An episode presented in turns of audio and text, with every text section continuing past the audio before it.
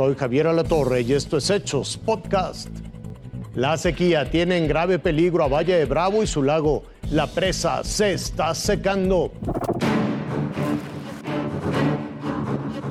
Antes, Silvia solo tenía que salir de casa para conseguir agua, pues habita justo frente a la presa Valle de Bravo, en el Estado de México. Pero hoy vamos jalando hasta abajo, miren dónde va ahorita.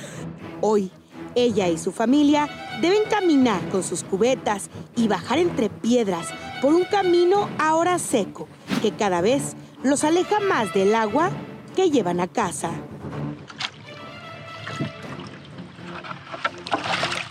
Pues tenemos que estar subiendo agua para lavar la ropa, para que laven los trastes, para bañarse uno. Y ahorita pues tiene que venir uno desde allá arriba hasta acá abajo para llevar agua. Así lucía la presa de Valle de Bravo el pasado 30 de marzo. Cinco meses después, se ve así. Y es que nadie se salva de la sequía extrema que está azotando a Valle de Bravo y golpeando a todos por igual. Ante esta situación, las maderas que conforman este muelle se han tenido que extender para llegar hasta el cuerpo de agua. Lo sufren pescadores.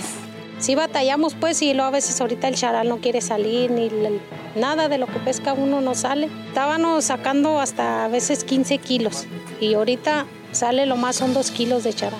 Cuando no hay mucha agua, casi el pescado no, no, este, no se produce.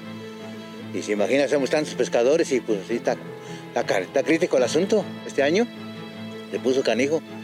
Pero o sea, yo bueno, todo, todo que he vivido aquí nunca la había visto así la presa. Trabajadores del sector turístico que poco a poco van perdiendo clientes que dejan de acudir al ver la presa cada vez más seca. Es que todo Valle de Bravo vive el turismo. Directa o indirectamente, todos dependemos del lago. Y entonces, claro que esto se va a reflejar pues, en el mercado de artesanías, en los mismos restaurantes que no están, aunque no estén cerca del lago, también se va a reflejar. En los taxistas, También lo padece la fauna, que hoy habita en un terreno cada vez más árido. Y de seguir así, habrá más afectados. Estamos levantando la voz por los millones de personas que no la levantan porque no se dan cuenta del problema. Si aquí el agua baja todavía por debajo del 30%, va a haber un momento en, que, en el que ya no se pueda bombear agua a la Ciudad de México, ¿no? ¿Qué va a pasar con los millones de personas que dependen del agua del sistema Cutzamala? Ante la emergencia, la Comisión Nacional del Agua informó que comenzaron la transferencia de agua de la presa del bosque, localizada en Michoacán, a la de Valle de Bravo. Después del escándalo de los corredores tramposos en el maratón de la Ciudad de México, los récords negativos del país para crear conciencia. En todo el recorrido sí va uno pensando en, en la fatiga, en el cansancio, que no llegue una lesión y si llega, pues atendernos. Don Rubén tiene un récord impresionante. A sus 67 años, ha participado en 1.579 carreras, 60 de ellas fueron maratones, 38 en la Ciudad de México, incluido el del pasado 27 de agosto.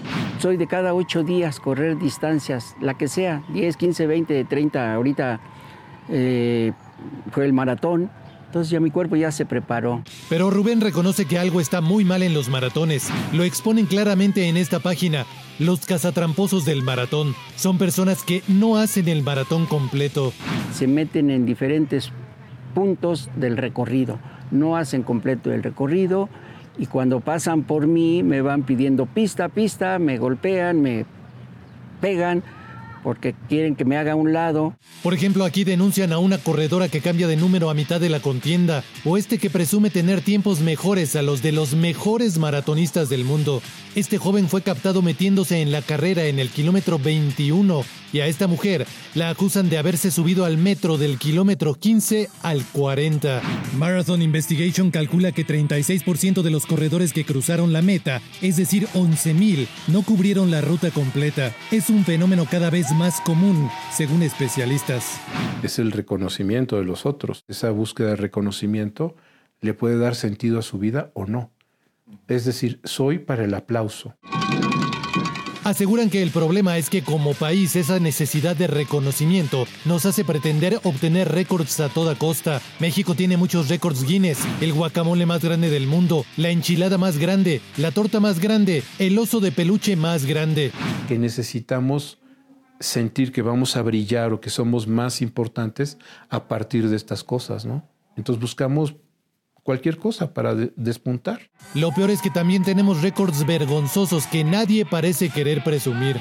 Esta parte de que eh, México sea de los primeros eh, lugares en obesidad infantil, en, este, en embarazo adolescente, en, digamos, en, ¿cómo se llama?, en violencia intrafamiliar, en violencia escolar, de bullying, todo este tipo de cosas, simplemente no parece, ¿no? Mucho más dignas son historias como la de Rubén, que con perseverancia está cerca de cumplir su sueño de participar en 2.000 carreras. Porque no están preparados para correr un maratón.